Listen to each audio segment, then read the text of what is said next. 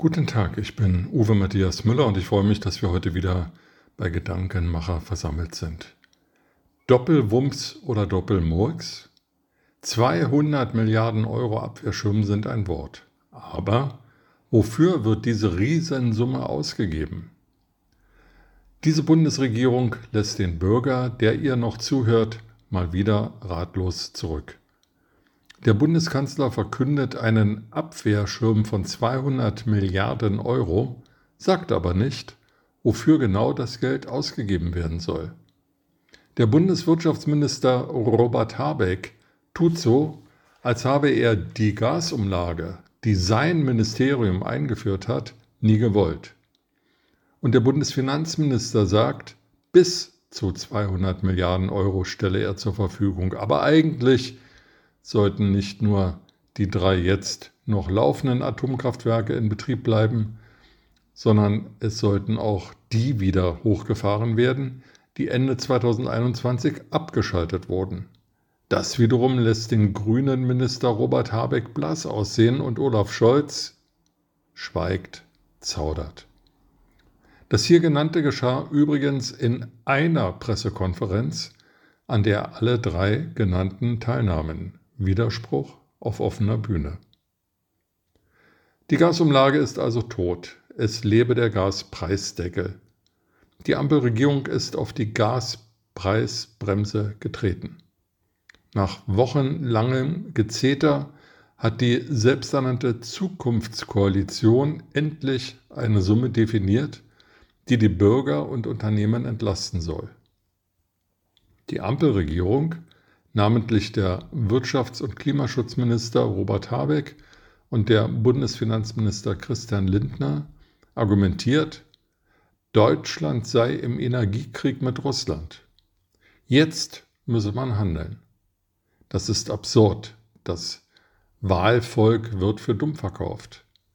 Denn der völkerrechtswidrige Krieg Russlands in der Ukraine hat am 24. Februar 2022 begonnen der Aufmarsch der russischen Armee im April 2021.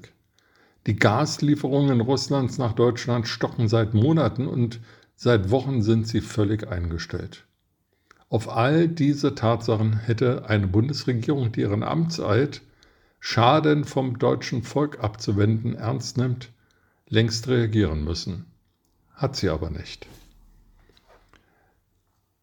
Die Gründe für das ärgerliche und demokratieschädliche Nichthandeln der Bundesregierung sind vielfältig.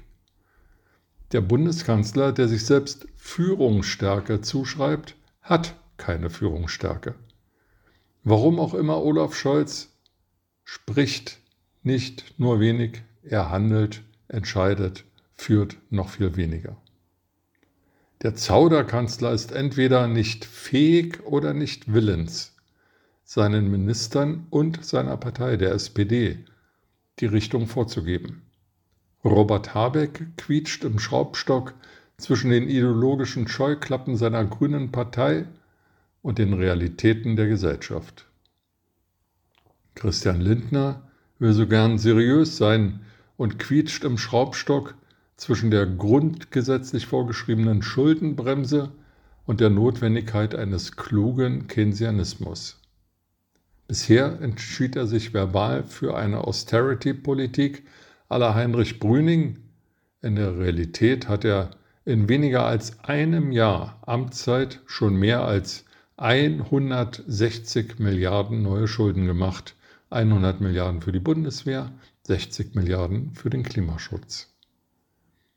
Jetzt kommen also noch 200 Milliarden dazu. Auf die Idee, den Bundeshaushalt auf Energiesparpotenzial zu überprüfen, kommt in Berlin niemand.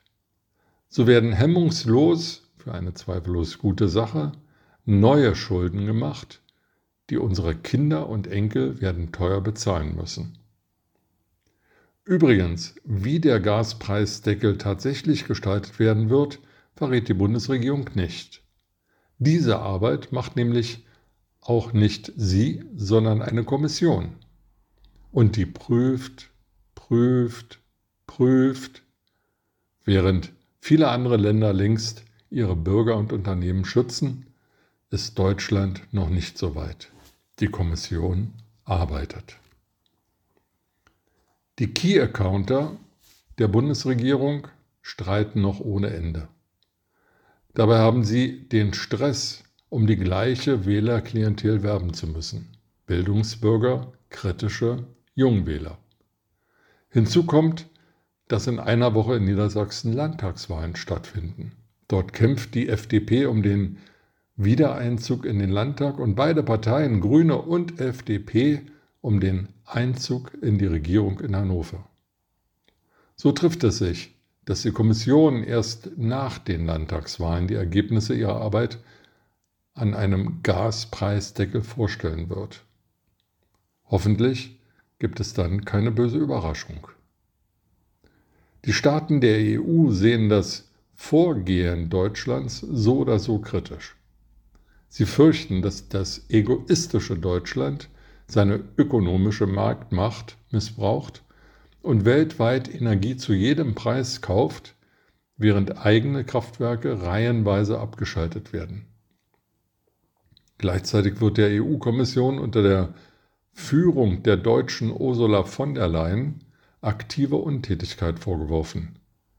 Dabei sind geplante Maßnahmen der EU von der Zustimmung aller Mitgliedstaaten abhängig. Und die sind absolut nicht sicher. Man denke nur an den Putin-Versteher Orban und die nationale Peace-Regierung in Polen. Laut einer aktuellen Dia, äh, laut einer aktuellen INSA-Umfrage geben 36 Prozent der Befragten an, mit ihrem Geld nicht auszukommen. 12 Prozent wissen sich hier nicht zu positionieren und 8 Prozent möchten keine Angabe machen. Diesem Teil der Bevölkerung nutzt der Streit der Ampel nichts und der Streit amüsiert die Deutschen auch nicht. Die Bürger wollen Antworten und klare Ansagen. Bekommen sie die nicht, könnte die Zukunftskoalition schon bald Vergangenheit sein.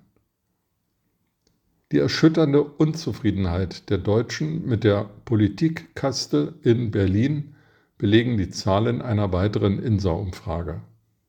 70 Prozent der Bürger sind der Ansicht, es gehe in Deutschland derzeit nicht gerecht zu.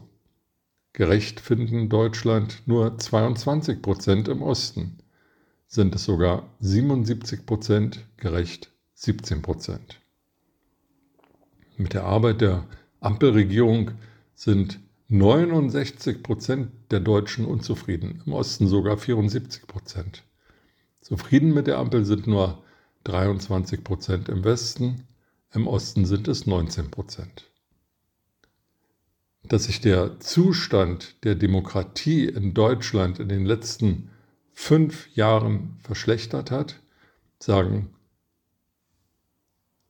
59, äh 59 Prozent der Bürger, 63 Prozent im Osten. Das von den Bürgern so empfundene Versagen der Bundesregierung strahlt auf die gesamte Politik, auf unsere freiheitlich-demokratische Ordnung aus. Das ist das Gefährliche der Unfähigkeit von SPD, FDP und Bündnis 90 Die Grünen. Ich wünsche Ihnen noch einen Schönen Sonntag.